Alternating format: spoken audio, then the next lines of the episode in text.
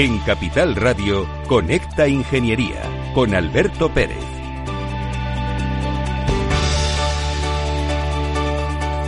Buenos días España, buenos días ciudadanos. Vamos a salir de esta. Ténganlo ustedes por cuenta. Nada nos va a parar. Somos un pueblo muy fuerte y vemos como todos los días multitud de ciudadanos, multitud de compañeros, multitud de enfermeros, ingenieros, panaderos, etcétera, etcétera, multitud de profesiones en definitiva están apoyando salir de esta situación del coronavirus. Una situación que está siendo complicada, pero no podemos dejar de emitir en radio y no podemos dejar de contarles a ustedes lo que está pasando y qué cosas son importantes a tener en cuenta desde el punto de vista de la ingeniería. Por eso está usted en Conecta Ingeniería. En estos momentos tan complicados que nos está tocando vivir, conviértete ahora más que nunca en una empresa colaborada del Cogitim. Tendrás multitud de ventajas para ti y para todos tus trabajadores sin necesidad de que sean colegiados para disfrutar de ellas, como por ejemplo descuentos en formación online, acreditación de PC, certificación profesional para sus ingenieros, acceso a Proempleo, la primera plataforma integral de empleo para ingenieros de toda España, para que puedas encontrar el perfil que más se adecue a tus necesidades, y aparición en nuestras publicaciones y web, entre otras. Hoy más que nunca, Colaboremos todos juntos. www.cogitim.es.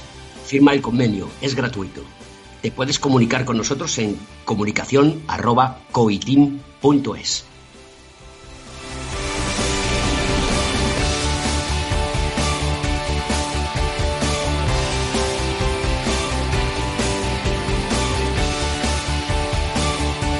Hoy vamos a contar con la presencia en nuestro programa al otro lado del hilo telefónico, porque estamos haciendo el programa desde nuestras casas, para no dejar de llegar nunca a ustedes, con Juanjo Peñalver. Buenas tardes, Juanjo. Hola, Alberto, buenas tardes. Aquí me tienes. Muy bien, Juanjo, yo te voy a presentar para que todos nuestros oyentes te escuchen. Eres el responsable de asesoría jurídica del Cogitín. Efectivamente. Lo haces desde hace 36 años. 36 años, sí. Y tienes una experiencia muy dilatada en esta profesión. Eh, pues has trabajado en asesorías jurídicas de banca, como por ejemplo el Banco Zaragozano, así como en constructoras, en construcciones y contratas.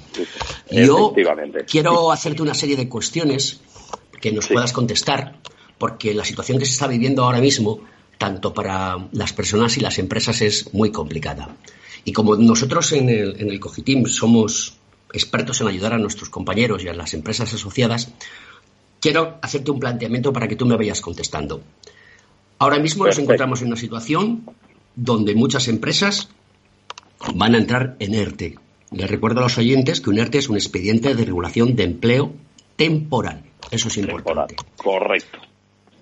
Entonces la pregunta es, ¿quién puede estar afectados por un ERTE en estos momentos? ¿Y quién quedarían excluidos? Muy bien, Alberto. Pues mira, eh, toda empresa que tenga a su cargo trabajadores puede acudir a la solicitud del expediente que acabas de mencionar, que es temporal, un expediente de regulación temporal, cuya duración estará marcada por la duración del estado de alarma que se ha decretado. Eh, ¿Quiénes pueden estar afectados? Pues los ya mencionados trabajadores y esto no es de carácter voluntario, estarán obligados a aceptarlo, sin que esto signifique una merma en sus derechos, los derechos que tienen adquiridos, puesto que la empresa está obligada a, una vez que finalice este estado y finaliza como consecuencia el ERTE a volverlos a contratar con los mismos derechos. ¿Quiénes están excluidos, por tanto? Y siempre desde el punto de vista de nuestros colegiados, es decir, ingenieros, que hay multitud, te lo digo por, por, la asesoría que pasan, multitud contratados por empresas y con contrato laboral, pero hay otros que tienen sus propias, eh, o sea, hacen el ejercicio de la profesión libre a través de sus propias empresas. Eh, estos trabajadores tienen dos vertientes que es importante reseñar. Una, las que están eh, bajo el régimen especial de trabajadores autónomos, que aquí sí entrarían a formar parte de ese paquete de medidas, y otros los que están adscritos a la MUPITI. a la mutualidad de en este caso Mupite del colegio, pero como muchos trabajadores a la mutualidad del colegio profesional correspondiente. Estos quedarían excluidos porque están bajo el ámbito o el manto de las propias mutualidades que, aun siendo sustitutorias del régimen general de la seguridad social, no son, no se complementan, tienen su vida independiente y tendrán que estar a los dictados o al arbitrio de las propias mutualidades. Esta mañana me ha llegado un comunicado que el propio presidente de la MUPITE ha emitido y me parece también muy clarificador eh, al respecto. Procuro, Alberto, ser breve, lo más breve posible. ¿eh? me parece perfecto porque eh, tenemos el tiempo que tenemos y este tema es muy dilatado, da para muchos programas y debemos de seguir con el programa de radio. ¿Es obligatorio aceptarlo? ¿En qué caso es voluntario? No, eh, ya te he explicado antes que sí, que es obligatorio. Cuando una empresa presenta este ERTE, el trabajador está obligado a aceptar el mismo, puesto que la empresa ya tiene los medios justificativos para realizar este ERTE. Únicamente es voluntario cuando el propio ERTE es presentado por el, el propietario de un negocio, de un despacho, de una actividad que él mismo solicita esa presentación. Claro, la voluntariedad se determina en función de quien la solicita, el empresario. Por eso el trabajador, es decir, el que está vinculado con un contrato laboral, está obligado a aceptarlo.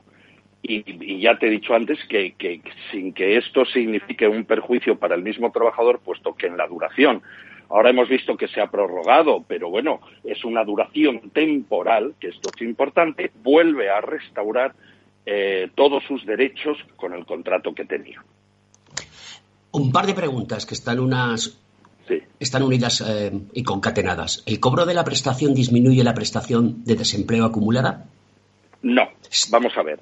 Esta excepcionalidad ah, tiene dos cosas importantísimas. Una, que no se ve mermada las, las prestaciones que pudiera tener generadas el trabajador con anterioridad eh, en su vida laboral, es decir, esto no pone el contador a cero ni siquiera resta, es una excepcionalidad y en este caso no, no le contaría para en un futuro si tuviera que hacer o volver a una prestación de, desempleo, con lo cual no se ve eh, mermado. ¿Se exige un mínimo de cotización al ah, autónomo profesional libre o al trabajador por cuenta, por cuenta ajena?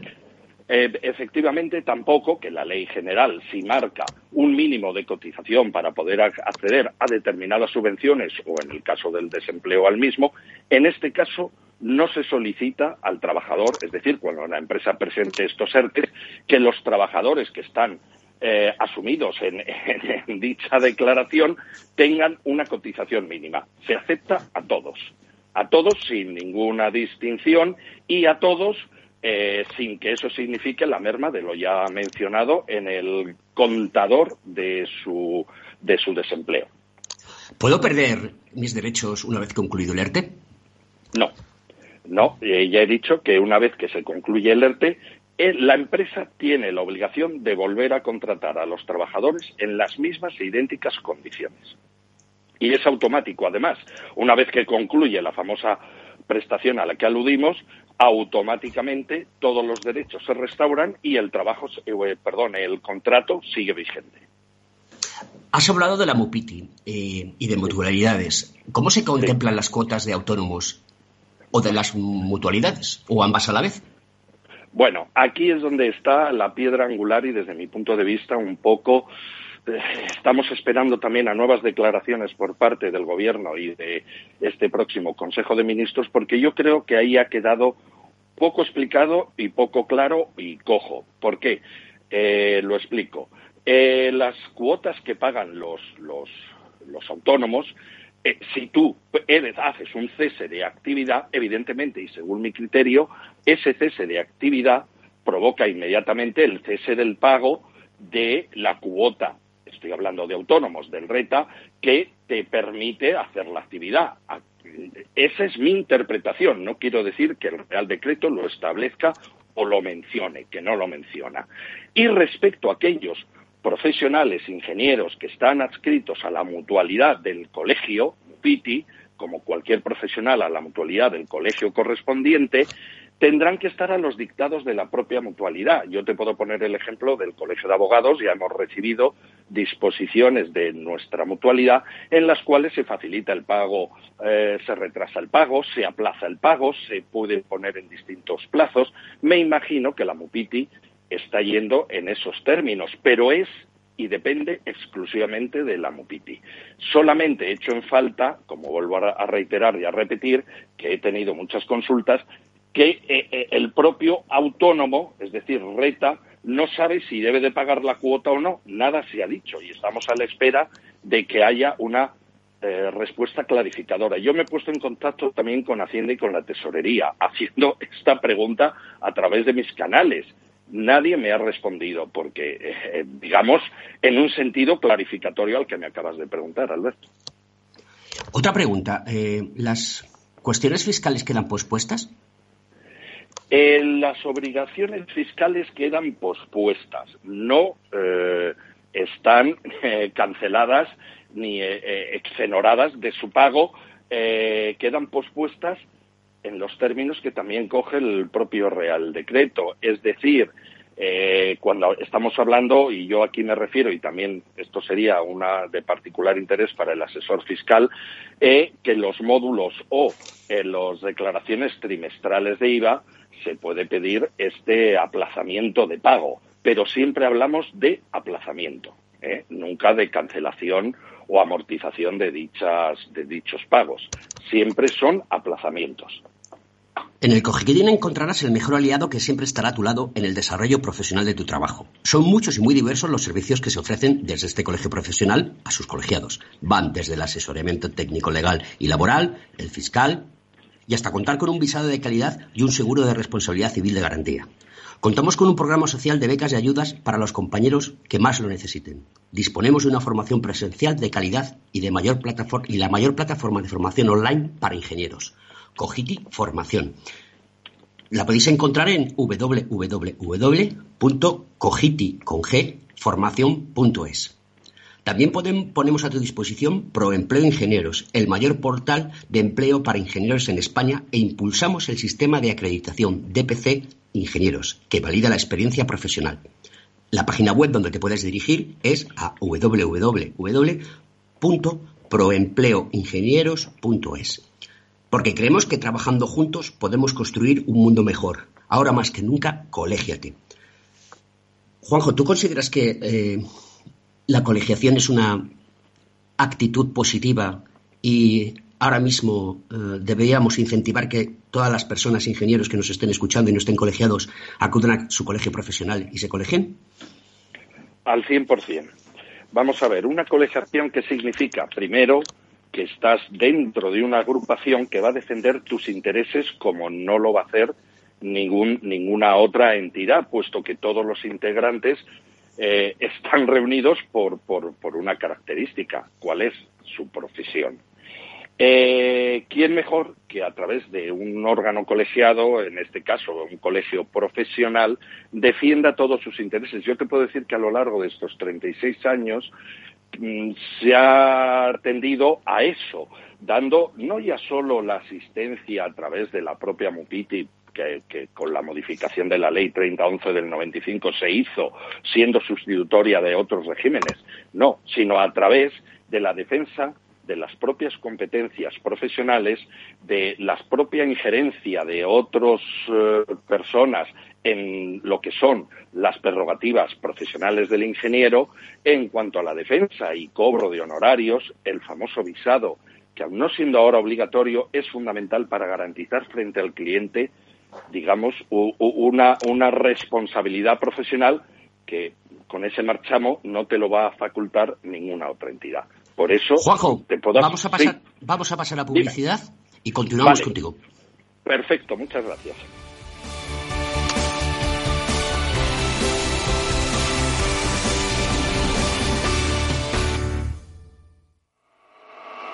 En Grupo Prover llevamos más de 20 años velando por la seguridad y la tranquilidad de nuestros clientes y les dotamos de los más avanzados sistemas para detectar y combatir el fuego, desde los extintores y sistemas de detección básicos a los más complejos de extinción por agua nebulizada y detección analógica. Todo esto respaldado con unos servicios de mantenimiento de calidad asegurando el funcionamiento de los sistemas y el cumplimiento de la normativa vigente. En Grupo Prover aseguramos hoy para proteger el mañana. Más información en www.grupoprover.es o llamando al 91 688 6438.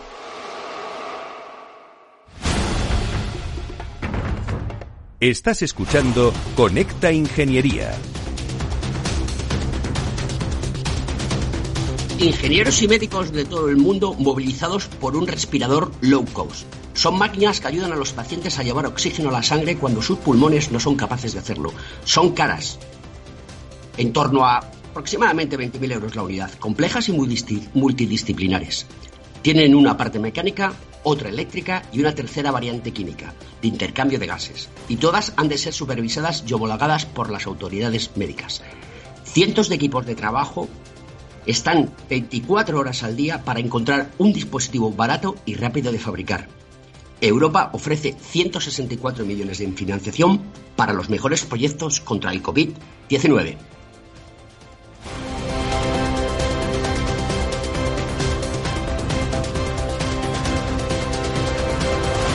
Conecta Ingeniería con Alberto Pérez.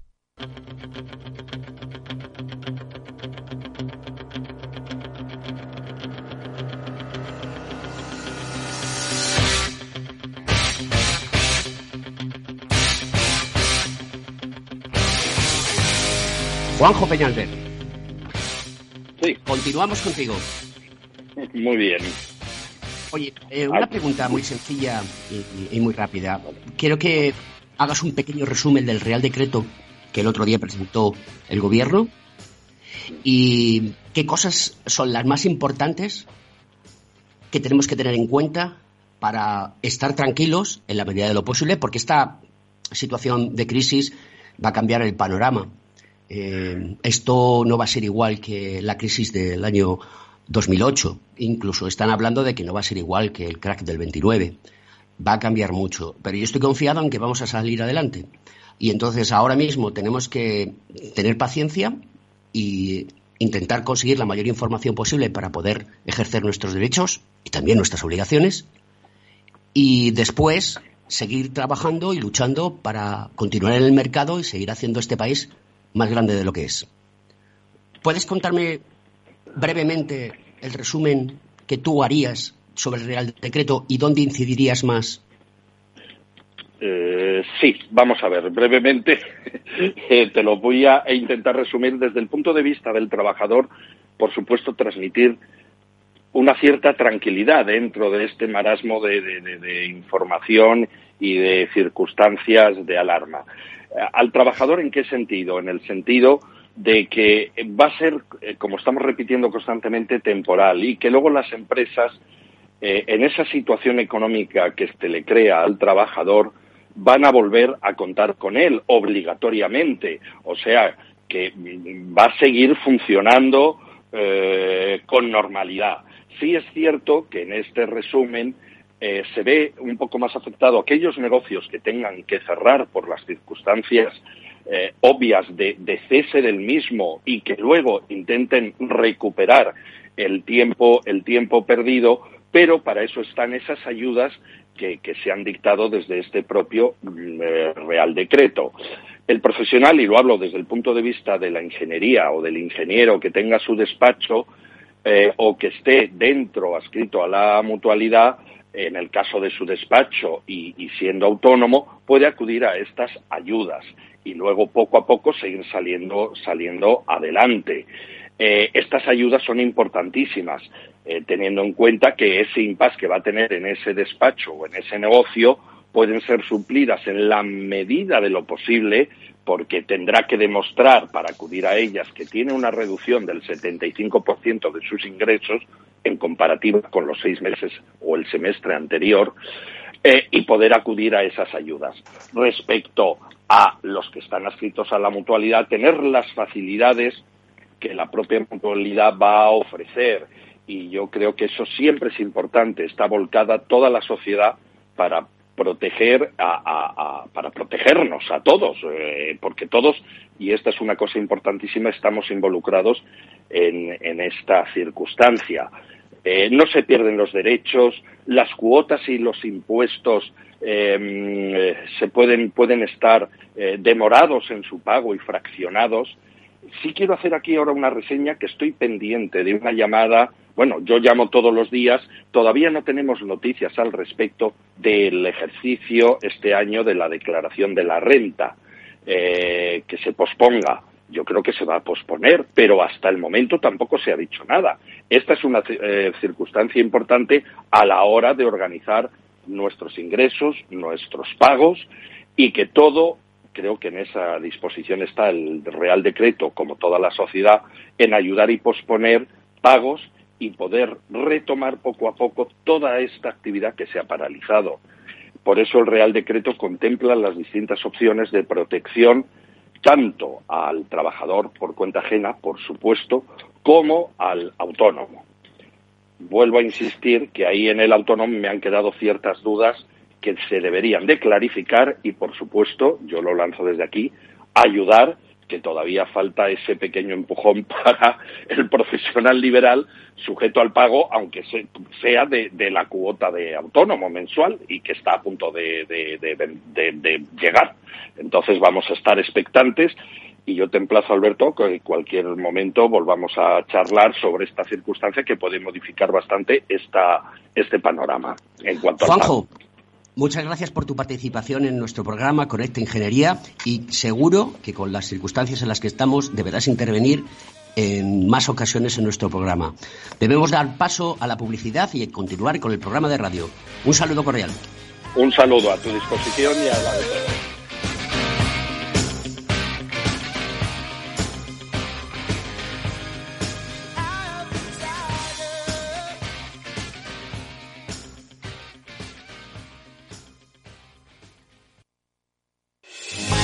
¿Está pensando en montar una empresa pero no se atreve a dar el paso en solitario?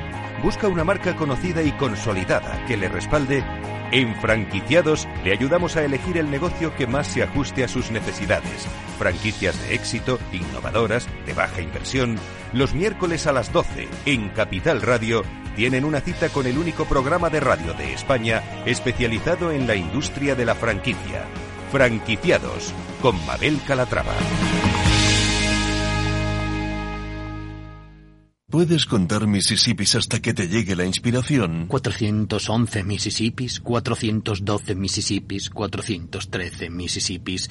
Em, ¿Por dónde iba? O puedes entrar en r4.com y descubrir nuestra mejor selección de carteras para 2020. Un conjunto de carteras elaboradas por expertos para inspirarte con nuevas ideas de inversión. Renta 4 Banco, tu banco especialista en inversión.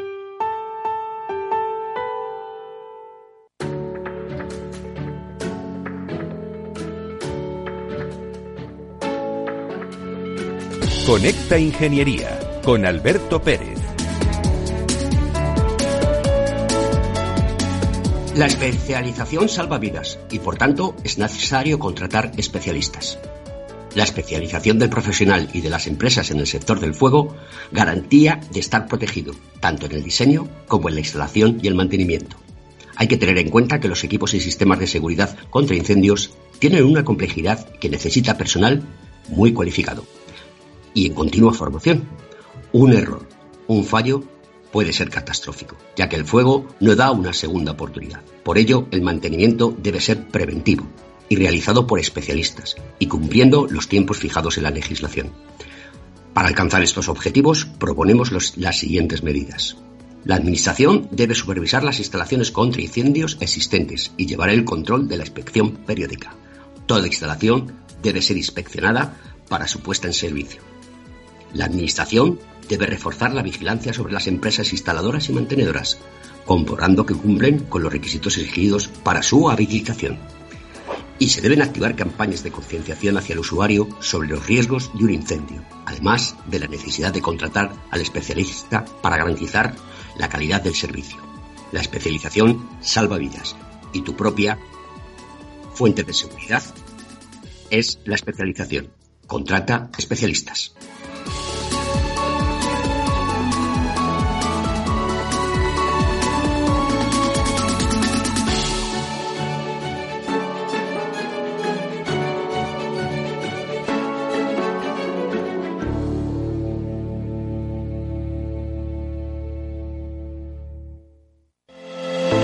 ¿Acabas de montar un negocio y te gustaría protegerlo de posibles intrusiones no deseadas? ¿Necesitas asesoramiento respecto a los sistemas de protección contra incendios que la legislación obliga a instalar en tu empresa? ¿Ya tienes sistemas de seguridad o de PCI en tus instalaciones, pero buscas un mantenedor para los mismos?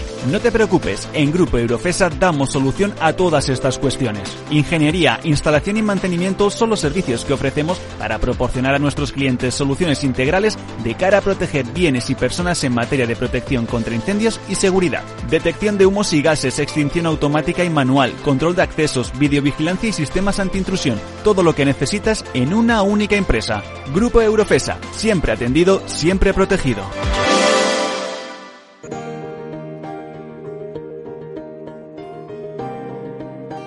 Escuchas Conecta Ingeniería con Alberto Pérez. Hay una inteligencia artificial española que puede acelerar el diagnóstico del coronavirus. Kirin utiliza su tecnología de detección de patologías con imágenes médicas para crear un primer screening del coronavirus que puede ayudar a priorizar la hospitalización. La empresa valenciana Kirin ha visto en la inteligencia artificial aplicada a las imágenes médicas una alternativa para acelerar el diagnóstico del COVID-19. Ya tiene el know-how en detección de otras patologías. Su solución está presente en 70 hospitales de medio mundo. Solo necesita los datos y para obtenerlos ha creado una plataforma abierta que sirve como primer screening de la enfermedad, aunque la prueba con mayor especificación sigue siendo el test viral.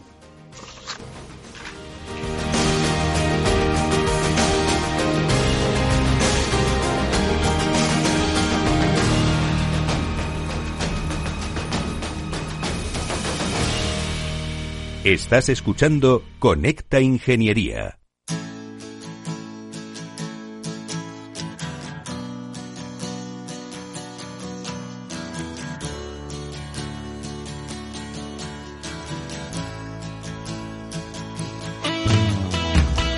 ¿Qué está pasando? Dice esta canción. Tenemos al otro lado del hilo telefónico a dos personas que quiero presentaros rápidamente porque el tema y el debate está en la calle. Por un lado está Adelaida Calo Llanera. Buenas tardes, Adelaida. Hola, Alberto. Adelaida. sí, buenos días, Adelaida, perdona. Eh, Ramón Pérez Merlo, buenos días. Buenos días, buenos días, Alberto, ¿qué tal? Quiero contarle a los oyentes quién son cada uno de ellos. Adelaida es ingeniero técnico industrial y también es ingeniero industrial en organización, pero es la directora técnica y de calidad de productos de seguridad y salud en construcción en la empresa SGS. Además de todo, es una persona que conoce perfectamente el mundo de la prevención porque tiene sus tres especialidades y una experta en medio ambiente. También Ramón Merlo, como os comentaba, es ingeniero técnico industrial, graduado en ingeniería mecánica y también es especialista en el mundo de la prevención de riesgos laborales y tiene las tres especialidades como corresponde. Además, es el director del Servicio Mancomunado de Prevención de Riesgos Laborales del Grupo ETOSA. Además, es perito judicial, vicepresidente del Consejo General de Profesiones de Seguridad y Salud en el Trabajo. Eh, los tenemos hoy aquí porque hay una situación que es conflictiva y es que está pasando en las obras de construcción donde muchos ingenieros, muchos compañeros nuestros, que ejercen las labores de dirección facultativa y de coordinador de seguridad y salud en obras de construcción se encuentran ante una situación bastante compleja a la hora de tomar determinaciones cuando resulta que nos podemos encontrar con que la obra sigue funcionando porque hay personas que tienen el virus y lo pueden transmitir. ¿Cómo se están enfrentando a esta situación los coordinadores de seguridad en este estado de alarma en las horas que están abiertas? Adelaida, por favor. Hola, bueno, pues eh, primero hay una cierta incertidumbre porque, como todos sabemos, se proclama este estado de alarma por pandemia en España, pero las obras de construcción quedan fuera de este ámbito. obligando a todo el sector, ¿no? Eh, prácticamente a seguir trabajando con, con la misma actividad o intensidad y aplicando unos protocolos que, que, bueno, que tampoco son fáciles de gestionar en las obras. Entonces, eh, tanto los profesionales de dirección de obra como de coordinador, como los que ejercen al pie de, de las obras como contratistas o promotores, pues la verdad es que la crispación del sector es muy muy alta por esto mismo, porque no sabes cómo hacer una gestión de la pandemia. La verdad es que no estábamos preparados, creo que nadie en este planeta para ello, con una actividad como puede ser la obra de construcción, ¿no? Y, luego, bueno, desde las administraciones tampoco nos están dando las respuestas esperadas para poder gestionar todo esto o, o cómo hacer frente a esta cuestión, ¿no? Está todo bastante caótico desde la profesión. Ramón, eh, la Ley de Prevención de Derechos Laborales, que, fue publicada el 8 de noviembre del año 1995, y bueno, esa es la fecha del Real Decreto, pero fue publicada el 10 de noviembre. Hay un artículo dentro de esta ley que es el artículo número 21, que es eh, situaciones de riesgo grave e inminente, ¿no? ¿Tú crees que una situación de coronavirus en las obras eh, provoca una situación de riesgo grave e inminente? has empezado por la pregunta del millón, que no creo que nadie sea, no, si, estamos 10, 15, 20 profesionales aquí, ninguno nos ponemos de acuerdo, ¿no? Bueno, en primer lugar, decirte que no solamente tenemos coordinadores de seguridad y directores de obra mm, como ingenieros, como compañeros en las obras, sino que tenemos muchos jefes de obra y también muchos técnicos de prevención, trabajando en servicios de prevención propios, como mancomunados, como en mi caso, o servicios de prevención ajenos. O sea, que tenemos eh, sufridores eh, de esta historia en todos los ámbitos, ¿no? Como decía de no solamente en la parte del promotor, sino también en la parte del contratista. Dicho esto, hay una cosa que es clarísima, que existe un riesgo, un, elevado riesgo eh, por el trabajo, por la exposición a este virus que nadie sabe cómo se comporta, que nos han exigido, como decía de hacer eh, protocolos de algo que cada día sale la persona más famosa de España, Fernando Simón, eh, diciendo que cada día es un conocimiento nuevo sobre el virus, como sobre cómo se comporta, etcétera. Entonces, yo no me atrevería a decir que es un riesgo inminente, pero es un gran riesgo que evidentemente tenemos que atajar. Mm, ha habido muchas posturas, yo creo que Adelaide y yo estamos de acuerdo en, en, esto porque ya por las redes sociales hemos hecho algún comentario. Eh, se empezó estableciendo que era un que, era un riesgo grave e inminente por parte de los coordinadores o por parte de los consejos generales de varias de varias eh, colegios técnicos eh, y que el coordinador podría incluso paralizar por riesgo grave e inminente en caso de, un, de que no se cumpliesen las medidas sanitarias, pero lo que está claro es un tema eh, que, la, vía laboral, que es la donde, tiene, donde tiene competencia el coordinador, es una, y la vía sanitaria, que es un poco es un tema de salud pública, es otra. Lo que no quiere decir que nosotros, cada empresa, tenemos que proteger a nuestros trabajadores y ver cómo tratamos este virus. Entonces, no sé si riesgo grave e inminente o no, pero desde luego un elevado riesgo que tenemos que tomar medidas. Y, y respecto a las obras, eh, hay una psicosis, no, yo no digo ni, ni, siquiera una preocupación, una psicosis muy importante, especialmente en Madrid. Nosotros tenemos muchísima obra en, en Madrid, estamos teniendo muchísimos problemas porque no tiene nada que ver Madrid con el resto de España, quizás en Cataluña algo, pero el, el nivel de contagios y de, y de fallecimiento que está habiendo en Madrid es altísimo y, y por supuesto eso, está, eso se está trasladando a, las obras y, y, la verdad es que en Madrid está cosa muy, muy, muy complicada. Ya a eso le añadimos que encima eh, los cuerpos de seguridad de Estado, en este caso la Policía Local de, de, de, Madrid, también ha tenido instrucciones y se ha hecho visitas a las obras comprobando el cumplimiento de, de los protocolos sanitarios, ¿no? cumplimiento que, que, bajo ningún concepto se puede cumplir, porque lo primero que han estado mirando los policías es si la gente utiliza mascarillas en la obra, mascarillas que, que estaban requisadas y, y, que las empresas no hemos tenido acceso, ¿no? Sin entrar ni siquiera a valorar si la mascarilla es un medio adecuado o no. En definitiva, mm, eh, una situación de riesgo, por supuesto que sí. Yo creo que todos queremos eh, que esto de alguna forma pare o que de alguna forma se le ponga algún tipo de, final o de, o de solución, pero claro, no depende de nosotros y mientras tanto pues la actividad pues no nos queda otra que continuarla, aunque intentando pues eh, establecer los protocolos eh, al máximo, al máximo nivel de rigurosidad que podemos. Adelaida, el coordinador de seguridad y salud tiene unas soluciones claramente reflejadas en el Real Decreto 1627 del año 97. Y la pregunta es, ante estas soluciones, ¿qué hace el coordinador de seguridad y salud? ¿Cómo se puede mm, no, no, no creo emplear la palabra defender, pero sí cómo puede hacer su trabajo de la mejor manera posible. Bueno, pues la verdad es que en un tema como este de pandemia, eh, no solo el coordinador, sino los técnicos de prevención o cualquier ámbito de la prevención está un poco desvalido, porque incluso el protocolo que sacaba el propio Ministerio de Sanidad con respecto al riesgo biológico, estaba enfocado para profesionales de, la sanidad o de aquellos que tienen, mm, digamos, un contacto eh, de gestión directa con, lo que es el, riesgo sanitario, ¿no? Eh, claro, ahora de repente un coordinador se tiene que enfrentar a como decía el compañero Ramos, a implantar un protocolo que a priori es inviable en las obras, porque lo de la separación de dos metros, por ejemplo, en muchas actividades de construcción no es factible, eh, los jefes de obra, técnicos de prevención, eh, se les escapa a su conocimiento el cómo poder gestionar esto. Muchas veces eh, no pueden incluso parar la actividad por relaciones contractuales. y claro, todo eso dicen, bueno, pues entonces que sea el coordinador el que, bajo ese Real Decreto 1627, como tú hablabas en una anterior pregunta, pues que paralice la obra o que me apruebe este protocolo no, perdona, el nuevo Real Decreto, para desgracia nuestra, no nos ha dado competencias en riesgos sanitarios, tampoco lo somos, no somos médicos para evaluar, no somos eh, profesionales sanitarios para saber si el protocolo es eficaz o no. Eh, es algo que tiene que hacer cada empresa, que ninguno de nuestras empresas estaba preparado incluso para preparar esto.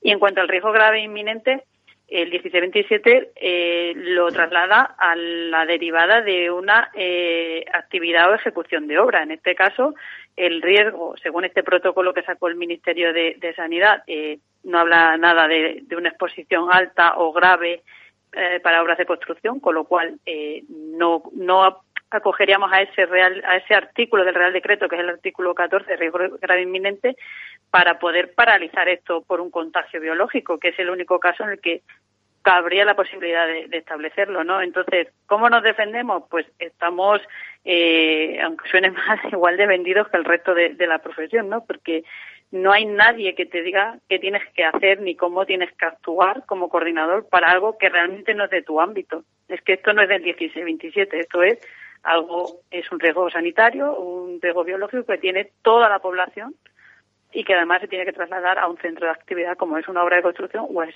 el propio edificio de tu obra.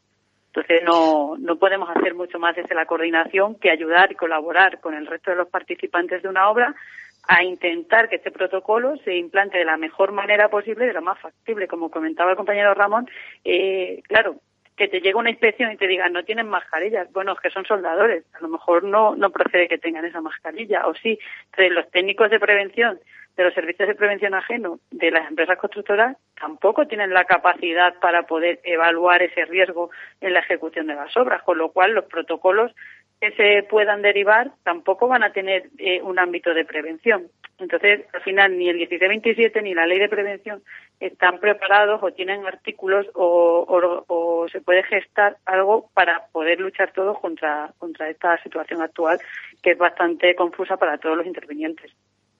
Ramón, en buena lógica, ¿qué aconsejarías tú a las personas que están involucradas en toda la actividad de una obra que es muy grande? ¿Te refieres a, todos los niveles de obra? Sí, a todos los niveles de obra. En definitiva, de alguna manera, como, se está viendo ahora en los medios de comunicación y en los medios sociales, esto lo paramos todos, ¿no? Esto lo paramos juntos. ¿Qué, consejos darías tú a, todos los niveles de obra, también para que el coordinador de seguridad y salud y los técnicos de prevención, de alguna manera, eh, tengan tranquilidad y que sepan que sus propios compañeros en obra le apoyan en la, toma de decisiones? Y no le complican la eh, vida, porque todos sabemos y conocemos que aquí el Paganini, muchas ocasiones en las obras, es el coordinador de seguridad y el técnico de prevención, que es el que se ve siempre limitado a la hora de imponer una autoridad única dentro de la obra para poder llevar a cabo una prevención y un control de la seguridad y salud en el trabajo.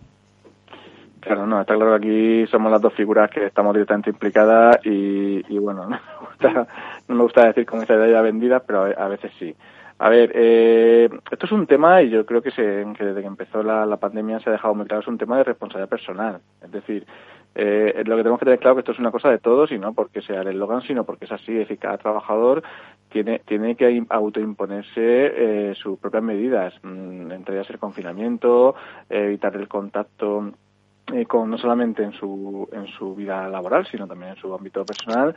Eh, al final vas a comprar al supermercado, vas a la farmacia, vas a hacer un montón de actividades que en las que puedes estar contagiado. Entonces, para empezar, es un tema muy importante. ¿Qué pasa? Que cuando el trabajador pasa al ámbito laboral, evidentemente es un trabajador por cuenta ajena, ya tiene que también, el empresario tiene un, un, deber de protección frente al trabajador. ¿no? Ya estamos hablando de, de norma, de acuerdo al artículo 14 de la ley de prevención.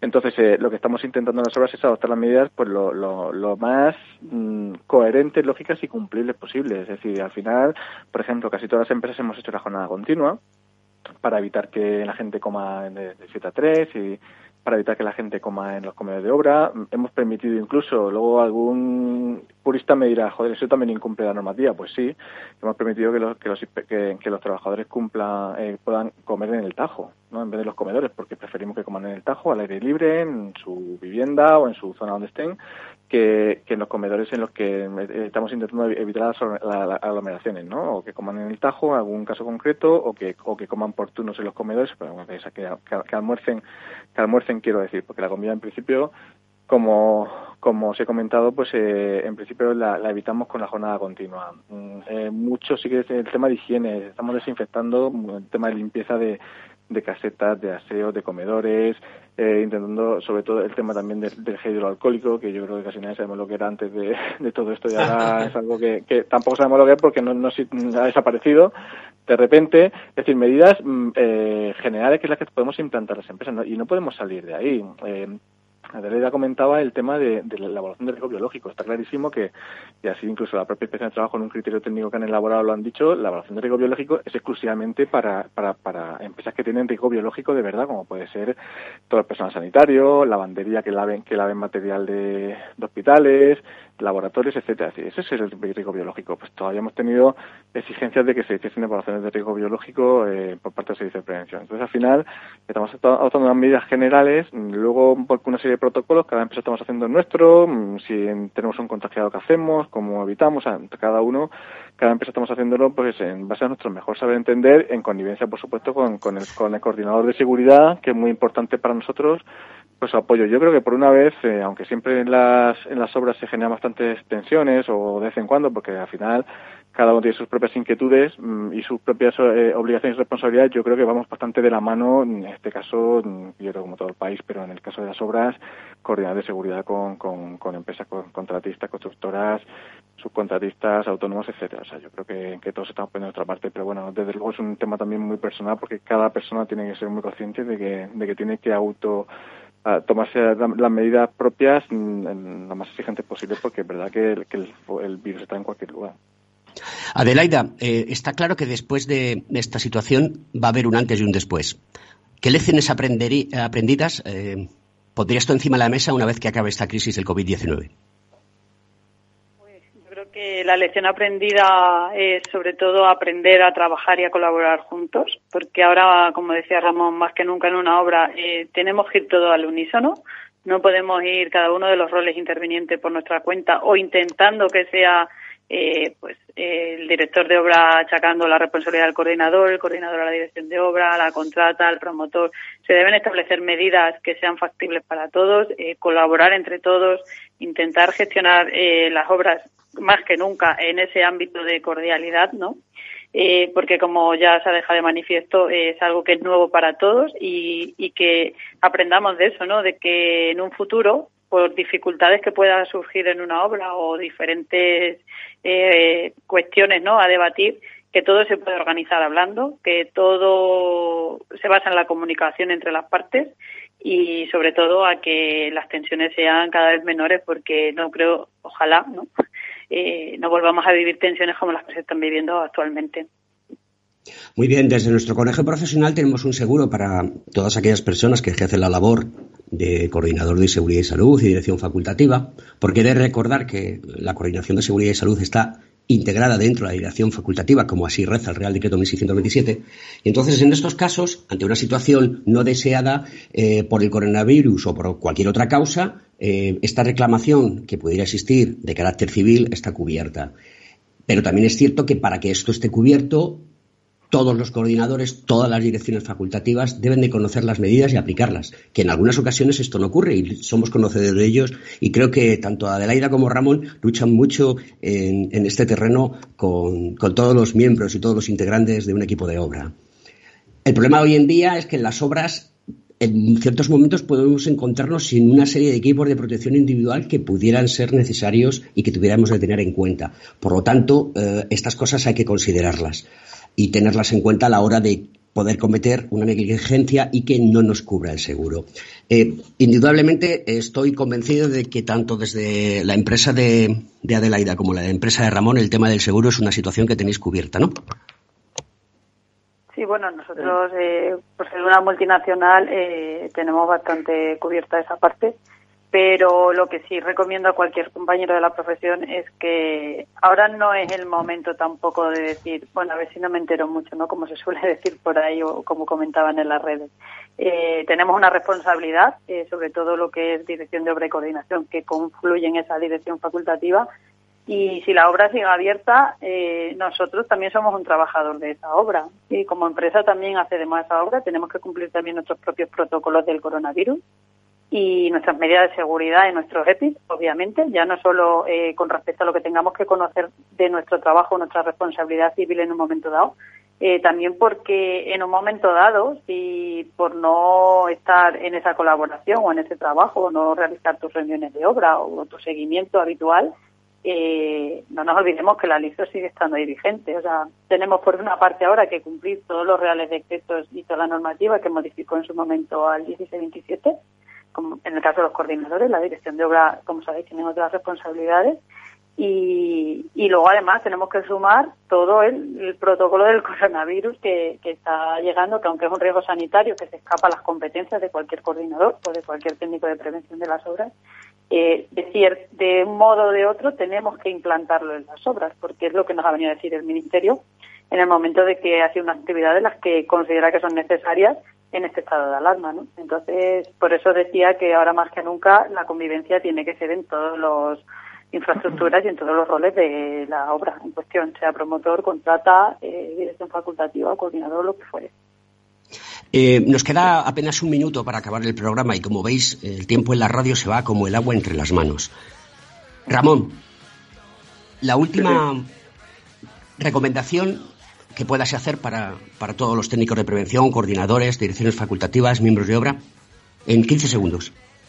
Bueno, que es momento de estar todos unidos y todos de la mano, tener muy claras nuestras responsabilidades y que no, el exceso de celo ahora no es bueno, es bueno sobre todo y todos de la mano, adoptar todas las medidas posibles y, y sobre todo al final nuestro fin último es evitar eh, accidentes de trabajo, evitar enfermedades profesionales, enfermedades que puedan suponer un, la falta de seguridad de salud del trabajador o un fallecimiento y eso tenemos que trabajar muy duramente. Y ahora tiempo después de, que aprendamos de esto y tal, hay que salir como se pueda de esto y la situación es complicada, tenemos que estar muy unidos y, ser fuertes y, como sociedad, pues eh, yo creo que toca mm, demostrar que somos una, sociedad avanzada y Ramón, para, nos tenemos que marchar. Adelaida Canoyanera, Ramón Pérez Merlo, muchísimas gracias por vuestra participación. Sois dos grandes profesionales y dos grandes ingenieros técnicos industriales. Adelante.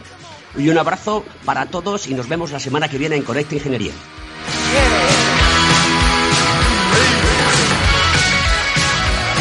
Conecta Ingeniería con Alberto Pérez.